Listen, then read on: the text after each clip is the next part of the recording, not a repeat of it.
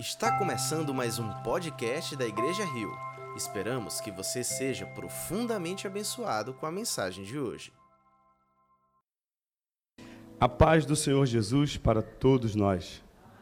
Que dia especial, que dia feliz, que dia alegre. Deixa eu pedir um favor você, se por acaso na fileira que você está sentado tiver um lugar no meio, eu queria pedir por favor que vocês agrupassem para que as pessoas que chegassem depois possam sentar nas pontas com mais facilidade. Eu agradeço a colaboração e a compreensão de todos vocês nesse dia tão especial. É sempre bom ter a casa cheia e melhor do que ter a casa cheia de pessoas é ter pessoas cheias de Deus na casa de Deus. E que Deus possa se manifestar poderosamente, como Ele já tem se manifestado entre nós como nós já temos sentido a, tua, a presença dele. Queria pedir que você abrisse a sua Bíblia em 1 Coríntios capítulo 2, verso 9.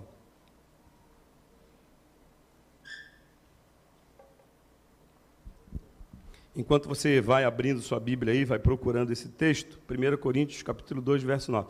Eu quero mandar um abraço para os irmãos que estão online, nos assistindo agora ao vivo aí por todo o Brasil e por todo o mundo, o pessoal do interior de Pernambuco, Serra Talhada, Triunfo, Cabrobó, Orobó, Araripina, Petrolina, Petrolândia, Floresta, pessoal lindo aí que está assistindo a gente, um grande abraço, que Deus abençoe vocês, meu povo de Deus, meu povo querido, pessoal que está fora do país também, pessoal que está em outros estados, é um privilégio ter a presença de vocês acompanhando aí sempre a, os nossos cultos e louvando a Deus e interagindo, mesmo que distante, mas interagindo. Isso é muito bom. Às vezes a gente esquece, né? Mas a gente está sendo assistido por muita gente aí no Brasil e no mundo. Então, um grande abraço para vocês, que Deus abençoe vocês. Diz assim o texto, esse texto é bem pequeno, eu acredito que muita gente conhece esse texto. E eu queria ler esse texto e meditar um pouco sobre ele. Nem olhos viram, nem ouvidos ouviram, nem jamais penetrou, penetrou no coração humano o que Deus tem preparado para aqueles que o amam. Vou ler mais uma vez: nem olhos viram, nem ouvidos ouviram, nem jamais penetrou no coração humano o que Deus tem preparado para aqueles que o amam. Deixa eu fazer uma pergunta para você. Não precisa me responder, é aquele, aquele tipo de pergunta retórica que o pregador sempre faz. Você ama Deus? Você ama a Deus? Você realmente ama a Deus? Então, eu sei, eu ouvi um cinza aí, graças a Deus por isso. Prepare-se. O futuro lhe reserva grandes e muitas surpresas. Paulo escreve isso para um povo numa época em que vivia sob a possibilidade, o risco iminente de perder a sua vida. Porque ser cristão, na época em que Paulo escreve essa carta aqui, era um atestado de óbito por antecedência. E Paulo, para encorajar esses crentes, ele então escreve essa carta e logo no comecinho da carta, no capítulo 2, ele diz que o que os olhos não viram, os ouvidos não ouviram e que não chegou ao coração dos homens era aquilo que Deus tinha preparado para aqueles que o amavam. Esse é um dos mistérios do Espírito Santo. E além de ser um mistério, é também um ministério de revelar para nós coisas que ainda vão acontecer, coisas que estão por vir. Não é aquele papo, aquele negócio de vidente de previsão do futuro, de previsão do tempo, de previsão das coisas né, que estão. Não, não é isso não. É algo que está preparado por Deus para cada um de nós. É algo que Deus, no seu poder e na sua presciência, deixou reservado para cada um de nós. Revelar coisas que hão de vir para que, quando isso acontecer, nós não tenhamos nenhuma surpresa isso também serve para nos animar, para nos fortalecer, para dizer para a gente que tudo isso aqui que a gente está vivendo é momentâneo e passageiro e que a nossa vida ela não se restringe a esse momento de tempo que nós estamos vivendo. Aliás, o tempo que nós conhecemos com minutos, segundos, horas, dias, meses e anos é um artifício que foi criado por Deus para que ele pudesse cumprir os seus propósitos na humanidade. Então o tempo ele existe por determinação de Deus. O tempo ele existe por uma vontade soberana de Deus que o instituiu para que nele ele pudesse se revelar à humanidade e cumprir todos os seus desígnios e propósitos. Muita gente se mostra preocupado e confuso com as coisas que vão acontecer, com as coisas que são determinadas por Deus a respeito da vida futura, mas a Bíblia revela com clareza o propósito e o plano de Deus quanto ao futuro, principalmente quanto ao nosso futuro. Deus ele não deixou isso obscuro, ele não deixou isso sem revelação, ele não deixou isso oculto. Ele fez questão de deixar claro o que vai acontecer com a gente no futuro.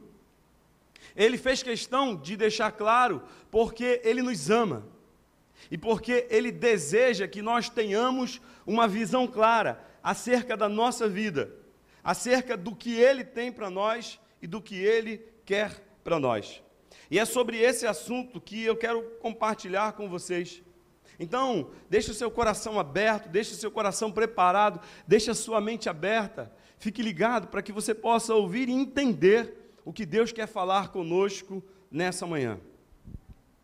Não dá para falar de futuro sem falar de dois aspectos muito importantes que estão diretamente relacionados ao futuro: vida e morte.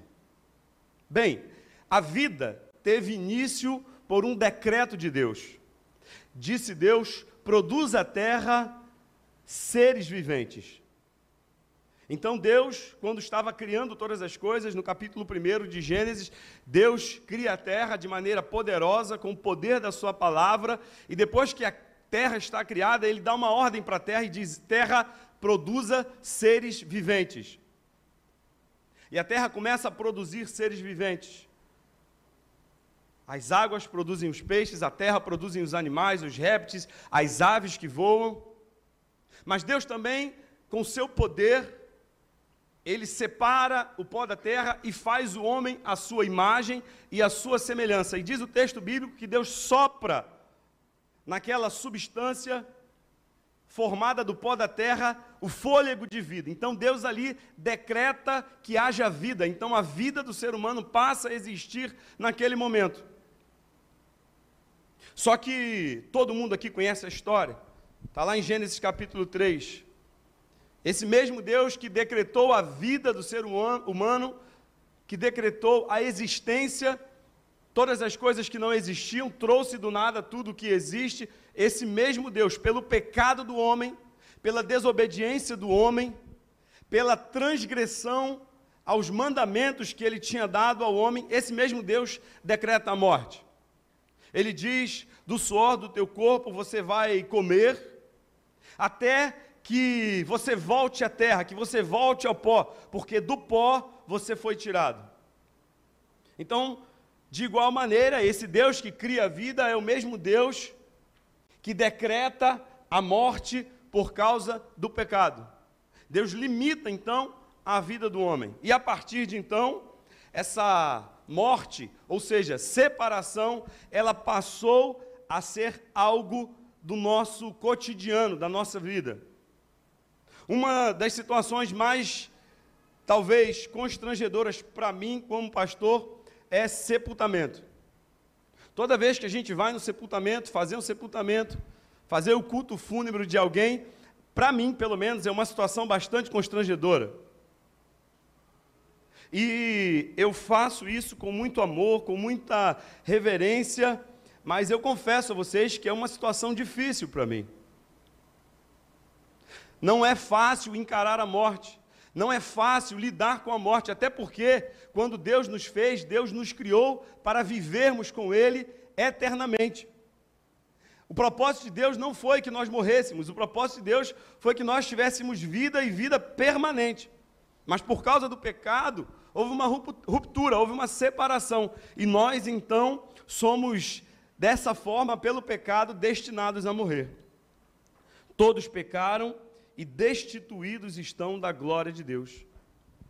A morte, ela é a separação entre o corpo físico e a nossa alma. E a Bíblia fala de pelo menos três tipos de morte. A morte física, que é a cessação da vida no corpo, é essa morte quando a minha vida, quando a minha carne, ela perde o fôlego de vida, ela deixa de existir. A Bíblia também fala sobre a morte espiritual, é quando a pessoa está viva, mas está separada de Deus. Ela tem vida no corpo, mas ela não tem vida em Cristo. William Barclay diz que o não cristão, sem Cristo e sem Deus, pode ser declarado existente. Ele pode estar aqui, mas ele não pode ser declarado vivo. Porque vida mesmo a gente só encontra através de Jesus. Então a morte espiritual é quando nós estamos vivos, mas separados de Deus, distantes de Deus. E a Bíblia também fala sobre a morte eterna. É quando a pessoa que está viva, mas morta espiritualmente, ou seja, separada de Deus, encontra a morte física. E a partir desse momento é consumada a separação eterna entre o homem e Deus, porque ele, morto espiritualmente, encontra a morte física. E aí, como diz a Bíblia, morrendo o homem, segue-se o juízo. Não dá para reverter, não tem repescagem, não tem segundo tempo, não tem segunda chance, acabou. Morreu, acabou. E talvez por falar em morte, por dizer tanto sobre morte, surge uma pergunta na mente de cada um de nós. Então, se a morte é real, se eu vou passar pela morte, teoricamente, porque a gente não sabe o dia que Jesus vai voltar, então é possível que ele volte e muitos de nós não passemos pela morte, mas se ele não voltar até o dia da nossa morte, é bem provável que a gente morra. O que acontece? Para onde que o crente vai quando ele morre? Qual é o destino desses que reconheceram Jesus como Salvador, que foram alcançados pela graça e pela misericórdia de Deus, que morreram na esperança da vinda de Jesus, que morreram na certeza da sua salvação, para onde eles vão? Bem, existem duas explicações e eu quero que você preste bastante atenção. A primeira explicação é que a alma, a nossa alma, aquilo que está dentro de nós, que nos dirige para Deus, que nos impulsiona a estar perto de Deus, essa ela entra na presença do Senhor imediatamente. Essa alma que está dentro de nós, que muitas vezes nos inclina para as coisas que são de Deus, ela vai, a partir da morte do corpo físico, ela vai imediatamente para a presença de Deus. Eu queria que você abrisse a sua Bíblia em 2 Coríntios capítulo 5, do verso 1 ao verso 8. E nós faremos algumas leituras do texto bíblico para que isso fique bem claro para cada um de nós. 2 Coríntios capítulo 5, do verso 1 ao verso 8. Paulo, ele instrui essa mesma igreja de Corinto acerca disso. Ele diz assim: Sabemos que se for destruída a temporária habitação terrena em que vivemos, temos da parte de Deus um edifício, uma casa eterna nos céus, não construídas por mãos humanas. Enquanto isso, gememos, desejando ser revestidos da nossa habitação celestial. Porque estando vestidos, não seremos encontrados nus. Pois enquanto estamos nesta casa, gememos e nos angustiamos, porque não queremos ser despidos, mas revestidos da nossa habitação celestial para que aquilo que é mortal seja absorvido pela vida, foi Deus que nos preparou para esse propósito, dando-nos o Espírito como garantia do que está por vir. Então, Paulo está dizendo aqui que essa casa que nós habitamos, e olha o que Paulo está dizendo: Paulo está dizendo que nós é que habitamos esse corpo. Ou seja, nós somos seres espirituais que habitamos esse corpo. Então nós gememos e nós sofremos e nós aguardamos até que isso, o que é mortal, seja revestido dessa imortalidade, seja absorvido pela vida. Então Paulo está falando claramente aqui que após a morte, após esse, esse momento de separação entre a nossa carne e a nossa alma, a nossa alma, ela retorna para a presença de Deus. E ela já começa a desfrutar do que é estar na presença de Deus. Veja que não existe só esse texto. Jesus, no Monte da Transfiguração, no momento em que ele se transfigura, quem aparece diante dele? Moisés e Elias. Estes dois homens que já haviam vivido aqui na terra, eles aparecem na presença de Jesus. E os discípulos veem, os discípulos reconhecem, os próprios discípulos dizem: Olha, não é Moisés e não é Elias. Então a vida terrena, mortal do corpo, ela termina, mas a vida espiritual, ela continua. Jesus ensina sobre isso através da parábola do rico e do Lázaro. Quando o rico morre, morre, ele vai para um lugar de tormento. Quando Lázaro morre, ele vai para o lugar e se encontra com Abraão. E lá ele já começa a desfrutar daquilo que Deus havia preparado. Está em Lucas capítulo 16, a partir do verso 19. Então, quando a gente morre, quando o nosso corpo perde a vida, imediatamente os nossos olhos que se fecham, carnais aqui, em espírito, eles se abrem na presença de Deus. Jesus declara isso para o ladrão na cruz. Quando Jesus está na cruz, crucificados com ele estavam dois ladrões. Um zombava de Jesus. Um dizia para Jesus: tu, é, tu, não és o filho de Deus, tu não és aquele que salvou um montão de gente, tu não és aquele que fez um montão de milagres. Então faz o seguinte: salva-te a ti mesmo e a nós também. Aproveita que tu é poderoso e faz alguma coisa por nós. Mas o outro ladrão, humildemente reconhecendo quem ele era e quem Jesus era, olha para Jesus e declara: Senhor, lembra-te de mim quando entrares no teu reino. E Jesus diz para ele com toda clareza, para que todos ali pudessem escutar: Te digo, hoje mesmo estarás comigo no meu reino, no paraíso. Em uma a versão, o texto em grego diz assim: Eu garanto a você. Jesus estava dizendo para ele assim: Olha, fique tranquilo, eu estou dando uma garantia de que hoje, não vai ser amanhã, não vai ser depois, não vai ser daqui a mil anos, hoje você estará comigo no paraíso. E eles morrem no mesmo dia, e naquele mesmo dia, esse ladrão encontra-se com o Senhor no paraíso. Então, quem garantiu e quem disse isso foi o próprio Senhor Jesus. Então, a nossa certeza pelas Escrituras é que quando nós morremos, o nosso corpo, ele é sepultado, sim, mas o nosso espírito, ele desperta na eternidade com Cristo. Ora, o corpo vai para a sepultura, ele entra em estado de decomposição. Quando Jesus vai ao encontro de Lázaro, que ele manda tirarem a pedra do sepulcro, as irmãs de Lázaro dizem: Senhor, está fedendo, está cheirando mal, está apodrecido já.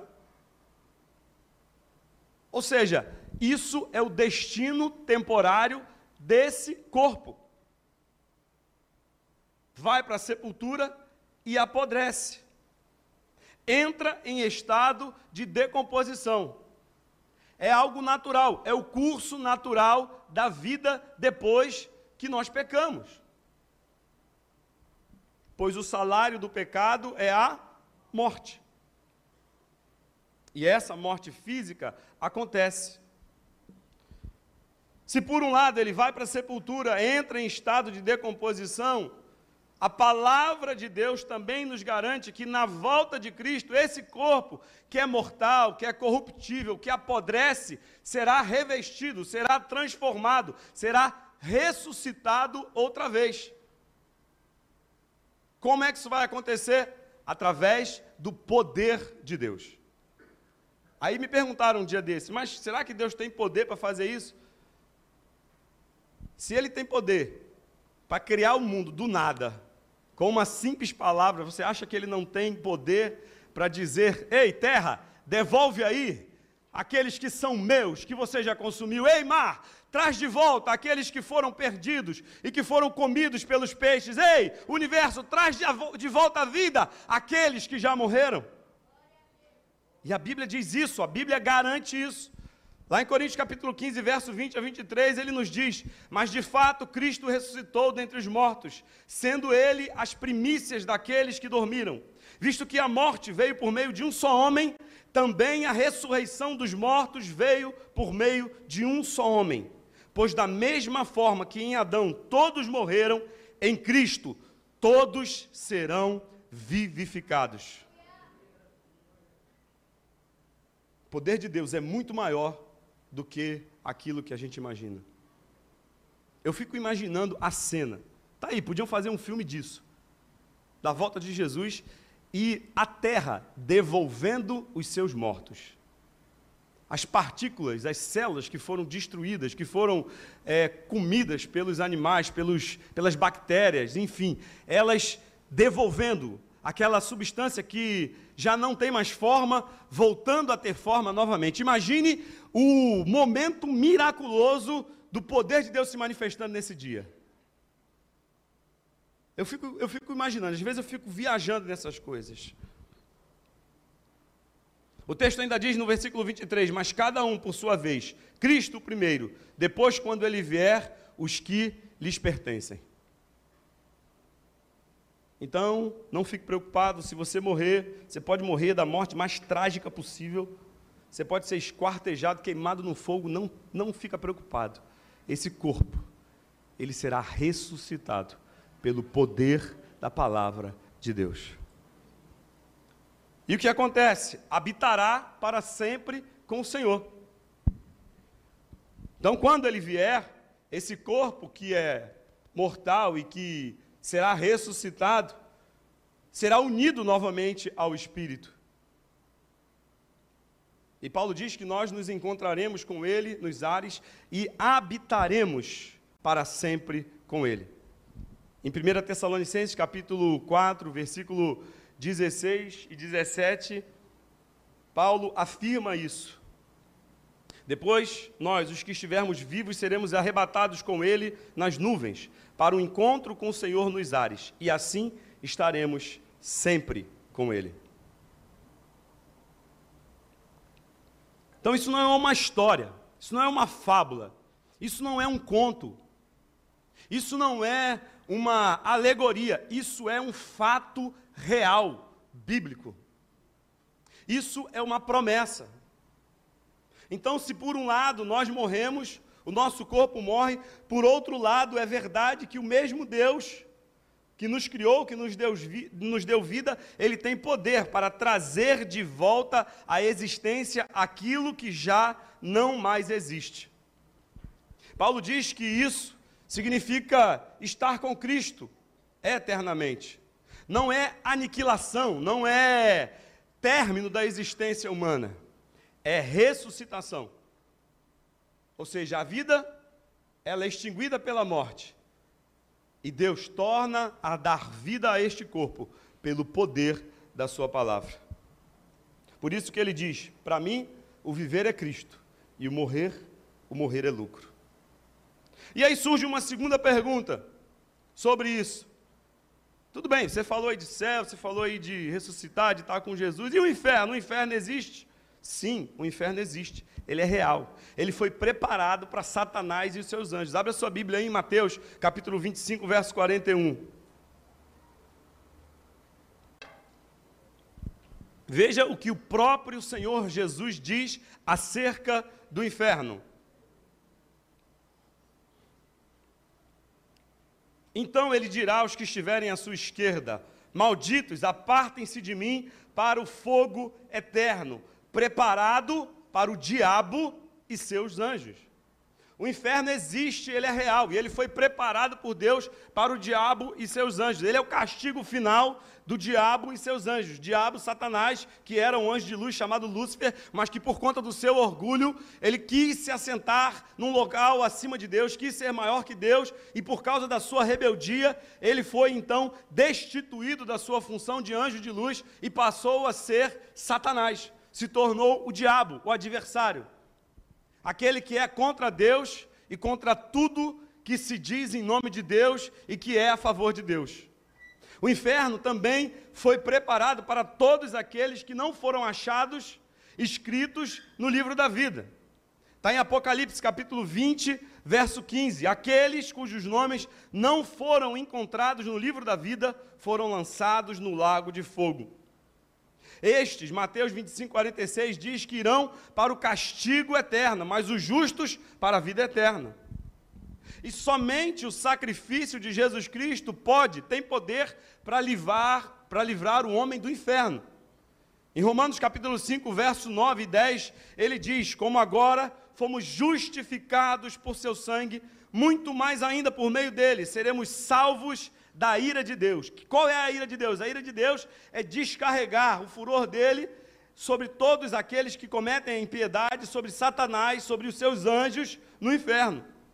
E ele diz: Se quando éramos inimigos de Deus, fomos reconciliados com Ele mediante a morte do seu filho, quanto mais agora, tendo sido reconciliados, seremos salvos da sua ira. Então ele nos salva da ira através do sangue de Cristo Jesus. E o único caminho para escapar do inferno é o sangue de Cristo Jesus. E tem muita gente que não acredita no inferno. Tem muita gente aí pregando que o inferno não existe. Tem muito crente dizendo que o inferno é um conceito. Ora, se o inferno não existe, não existe necessidade nenhuma de calvário, de cruz. Para quê? Se, se o inferno não existe. A rejeição deliberada ao inferno é uma rejeição deliberada à palavra de Deus.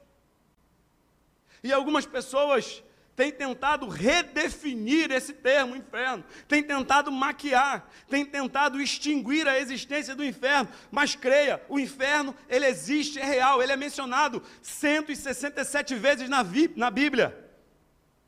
Deus fala sobre o inferno, Jesus fala sobre o inferno, os profetas falaram sobre o inferno, os apóstolos falaram sobre o inferno. Ele existe, ele é real. Bem, já falei de vida, já falei de morte, já falei de inferno. Agora, eu quero falar sobre o tema dessa mensagem, a nossa vida futura, a segunda vinda de Cristo. Mas para entender isso é preciso entender esses conceitos que eu falei anteriormente.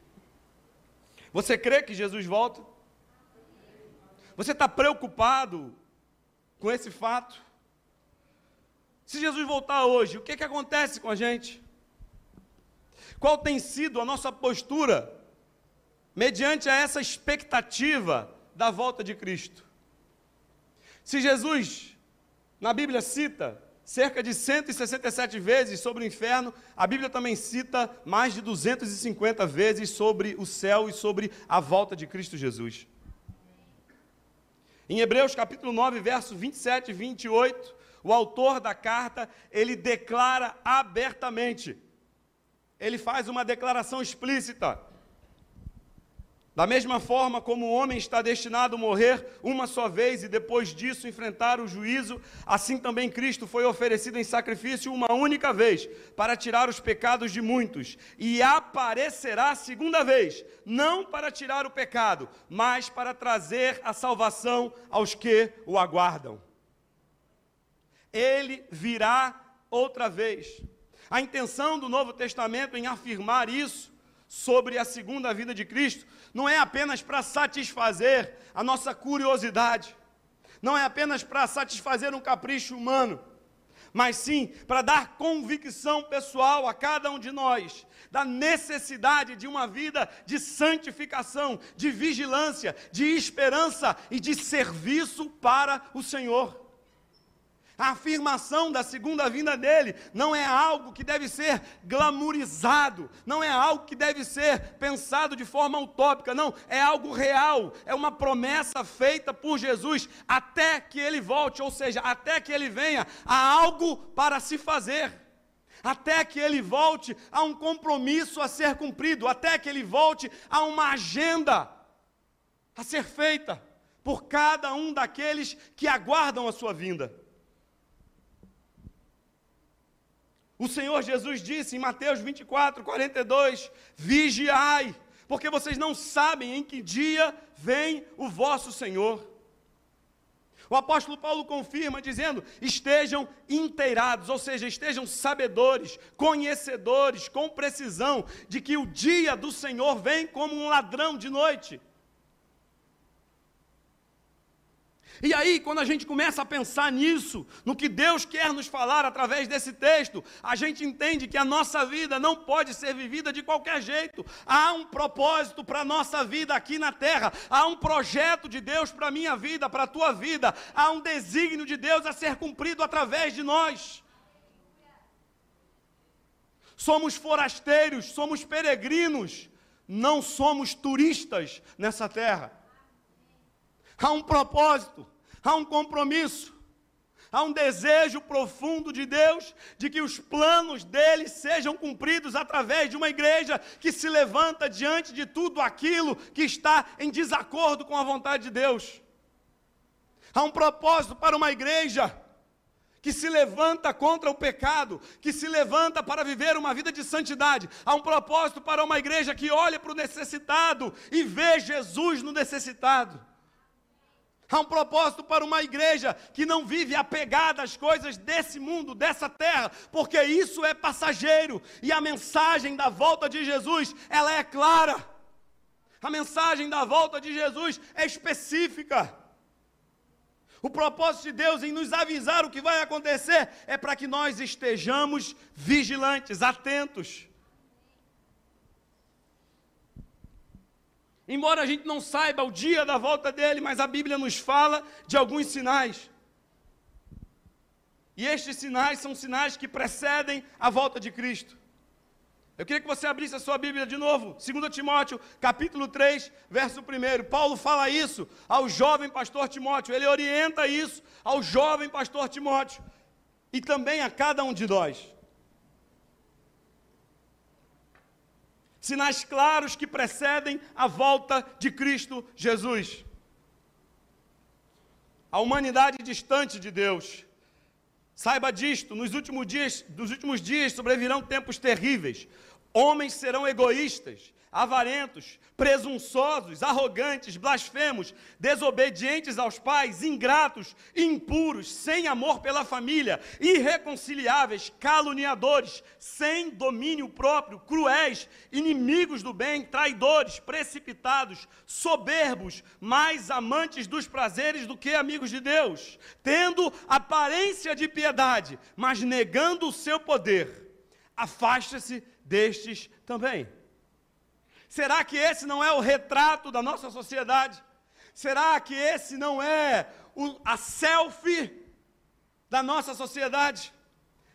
Será que se a gente fizer uma leitura por trás das imagens que a gente vê, por trás do comportamento, por trás dos discursos, por trás das atitudes, será que a gente não consegue ler isso? Cada vez mais distantes de Deus. Sinais que precedem a volta de Cristo. Abra sua Bíblia em Marcos capítulo 13, verso 22. Falsos cristos e falsos profetas. Pois aparecerão falsos cristos e falsos profetas que realizarão sinais e maravilhas para, se possível, enganar os eleitos. Quanta porcaria! Quanto evangelho que não é evangelho, quanta mensagem adulterada, quanta mensagem distante de Deus tem sido veiculada. Quantos púlpitos estão sendo usados por falsos cristos, por falsos profetas, por falsos pastores? Quantas mensagens tiraram o foco da pessoa e da obra redentora de Cristo Jesus e colocaram em qualquer outro lugar, em qualquer outra coisa? Nunca se teve tanto crente no Brasil. Nunca se teve tanta igreja evangélica. Hoje estima-se que nós somos um terço da população brasileira. Um terço da população brasileira. Você tem noção do que é isso? De cada três pessoas, uma é evangélica. Ou melhor, se diz evangélica. Mas são falsos. Não são verdadeiros. Ah, o que seria da nossa nação se a nossa nação realmente entendesse o que é o Evangelho e o que o Evangelho pode fazer na vida dos outros. Falsos cristos e falsos profetas. Abra sua Bíblia, 1 Timóteo, capítulo 4, verso 1. Apostasia. O Espírito diz claramente, veja o que o texto está dizendo. O Espírito diz claramente que nos últimos tempos alguns abandonarão a fé e seguirão espíritos enganadores e doutrinas de demônios. Doutrinas de demônios. Espíritos enganadores e doutrinas de demônios que tem pregado um evangelho adulterado, uma Bíblia que não é Bíblia, uma fé que não é fé, um Deus que não é o Deus da Bíblia. Estão seguindo esses espíritos enganadores, essas doutrinas de demônios.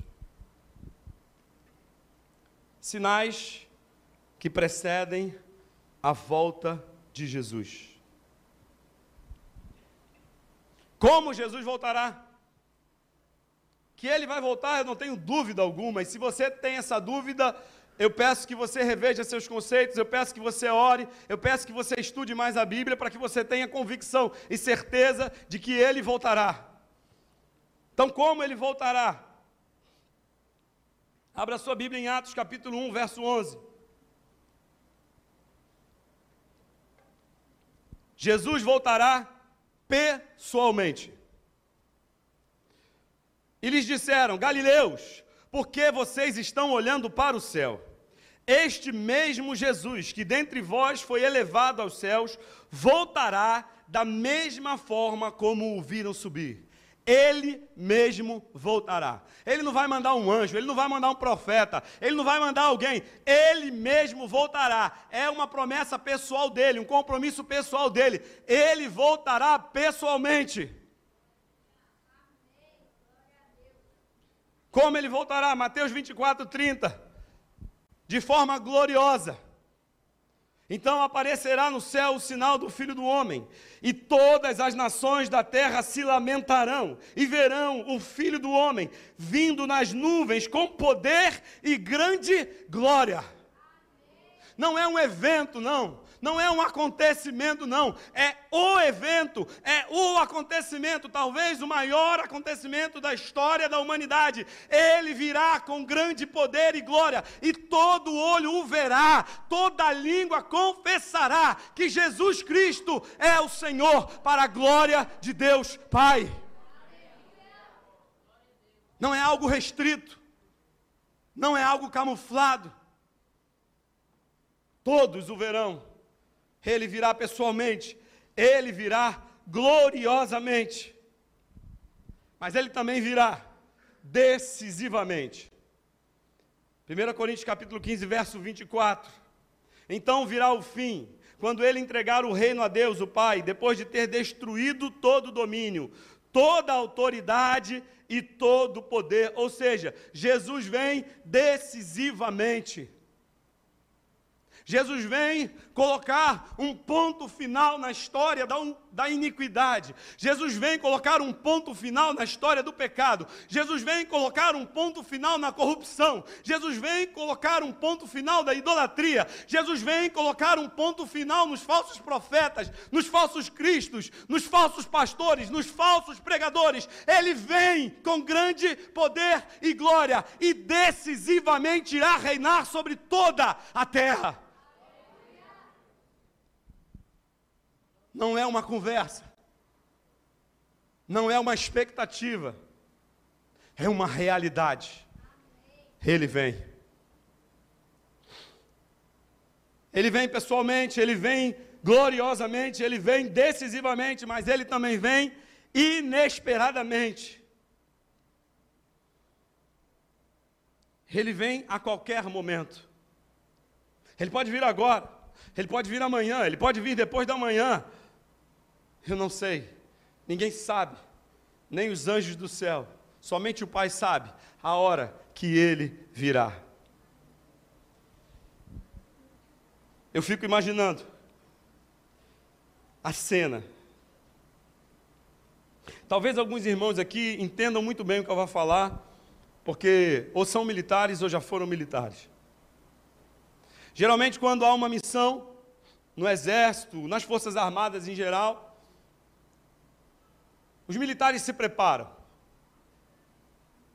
Eles se uniformizam, se equipam, entram em formatura e ficam aguardando a voz de comando.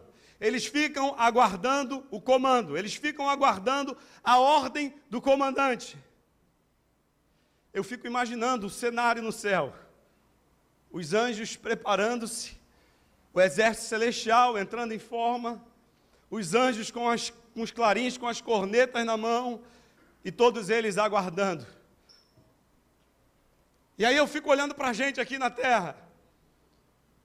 E aí eu fico tentando achar aqueles que estão aguardando, procurando, aqueles que estão como os anjos, preparados, aqueles que estão dizendo, como a Bíblia diz: Maranata, ora vem, Senhor Jesus, Maranata, ora vem, Senhor Jesus, aqueles que estão ansiosos, aqueles que estão aguardando o dia da verdadeira redenção. E eu fico imaginando aquele barulho, aquele barulho de alvoroço, todos na expectativa do grande e poderoso dia do Senhor. Mas para que Jesus vai voltar? E eu caminho para a conclusão dessa pregação. Para que Jesus voltará? Primeiro, para que nós estejamos para sempre com Ele. Não se turbe o vosso coração, creiam em Deus, creiam também em mim. Na casa de meu pai há muitas moradas. Se não fosse assim, eu não vos teria dito: vou preparar lugar. E quando eu for e preparar lugar, virei outra vez e os levarei para mim, para que onde eu estiver, estejam vocês também. Eu não sei se você compreende a grandiosidade do que Jesus está dizendo aqui. E para mim pouco importa onde ele vai estar. O que mais importa é que eu estarei com ele.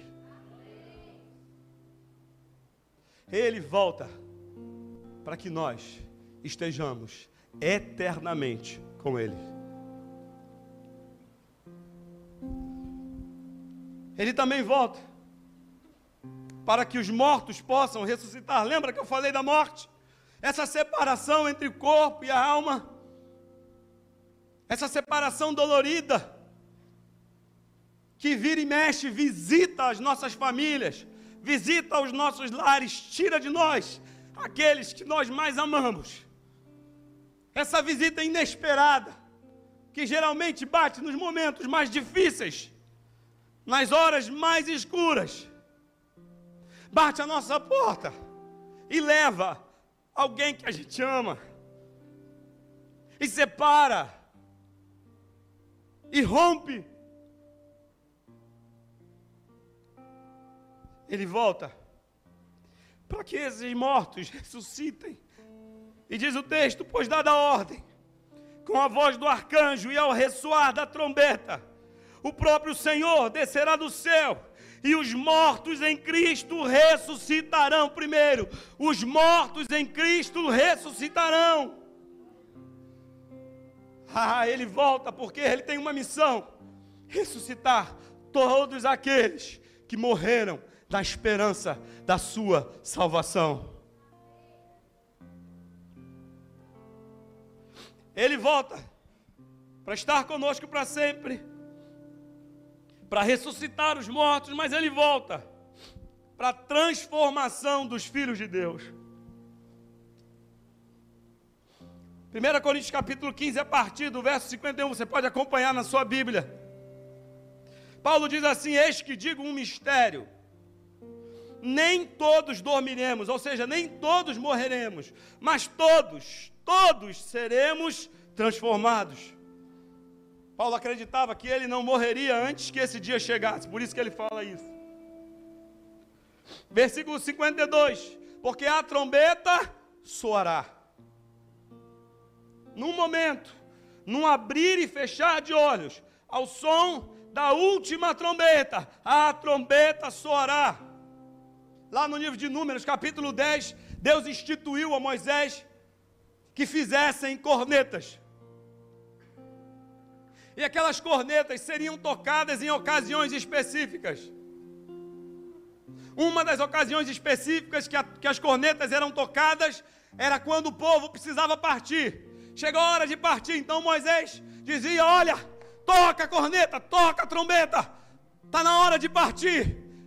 Em breve, a trombeta soará a hora de partir está chegando em breve. Os arcanjos ouvirão a voz de Deus dizendo: Toquem as trombetas, no abrir e fechar de olho, a trombeta soará e ele virá nos buscar. Aleluia!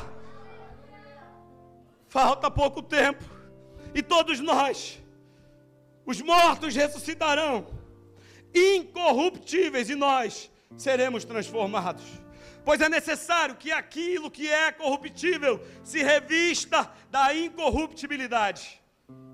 Não mais pecado. Estaremos livres da presença do pecado. Estaremos livres das imperfeições de caráter. Estaremos livres das injustiças.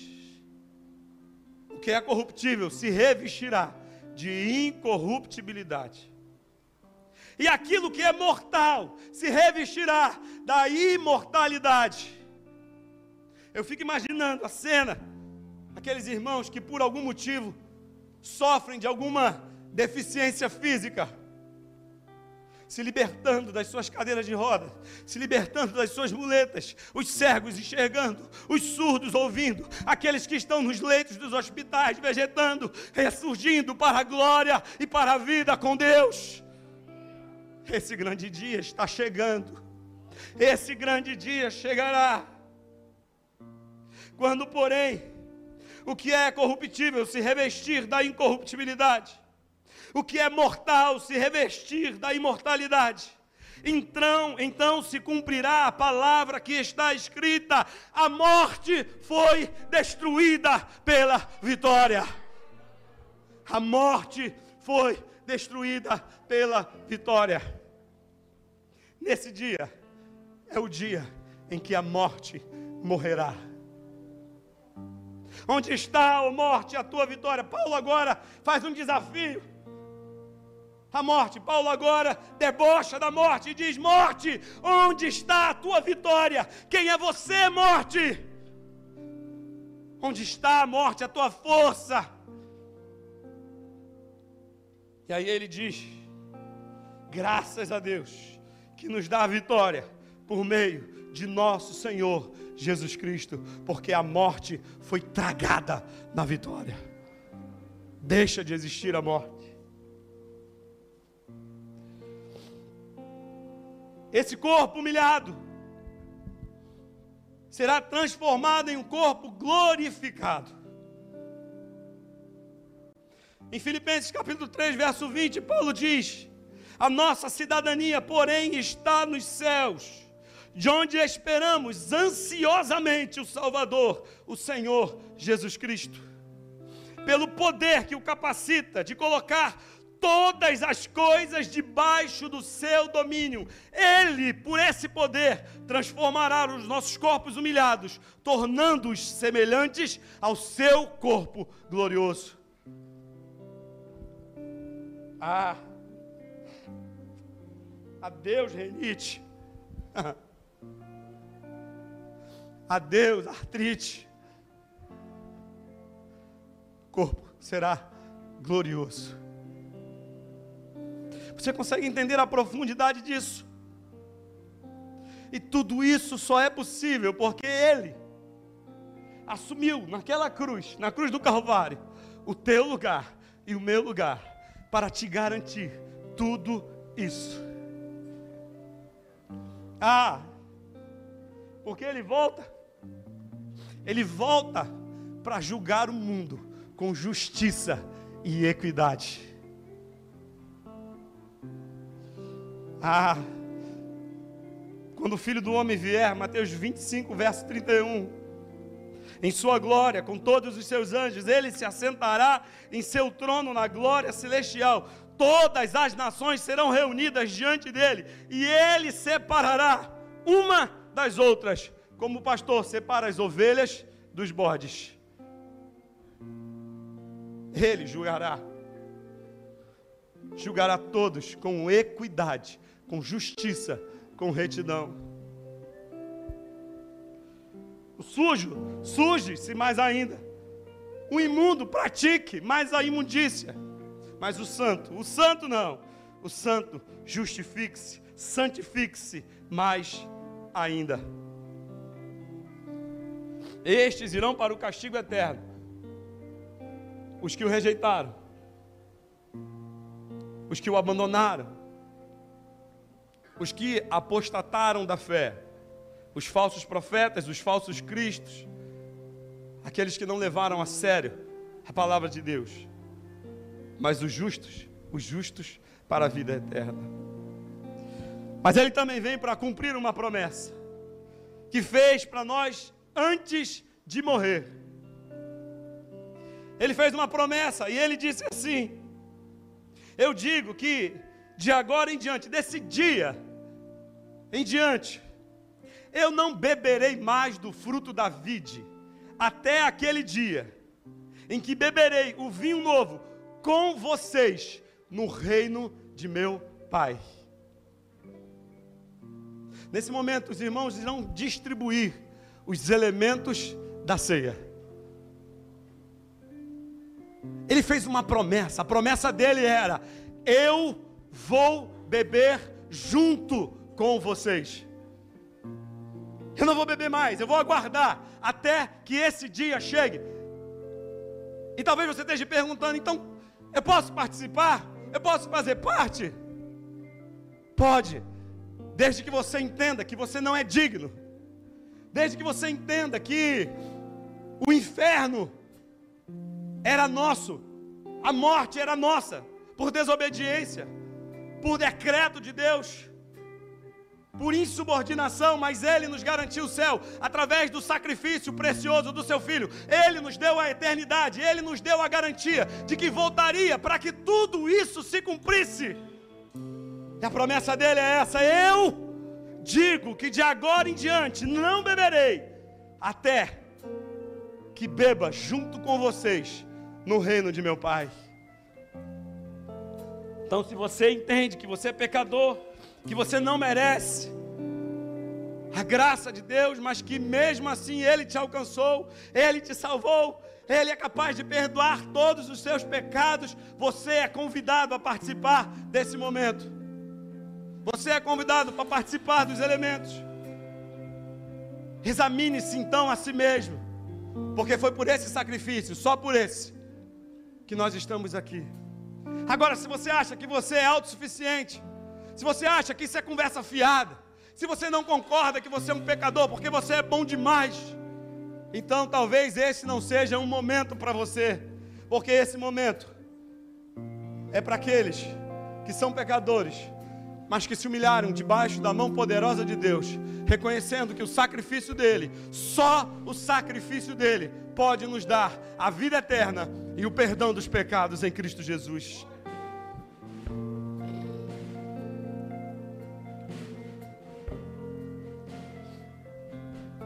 Se a nossa esperança em Cristo se limita apenas a essa vida, se a nossa esperança em Cristo se limita apenas às circunstâncias que nós estamos vivendo, nós somos os mais infelizes de todos. Se nós acreditamos que tudo isso acaba por aqui, que a vida é só o que nós estamos vivendo, enquanto temos vida no corpo, somos os mais infelizes dos homens. A nossa esperança, a esperança do crente, é que Jesus vai voltar. Bendita e amada esperança, Ele vai voltar. Não acaba. Não acaba aqui. Somos peregrinos, somos passageiros, temos uma missão e vamos cumpri-la para a glória de Deus. Se você foi abençoado por essa mensagem, compartilhe com alguém, para que de pessoa em pessoa alcancemos a cidade inteira.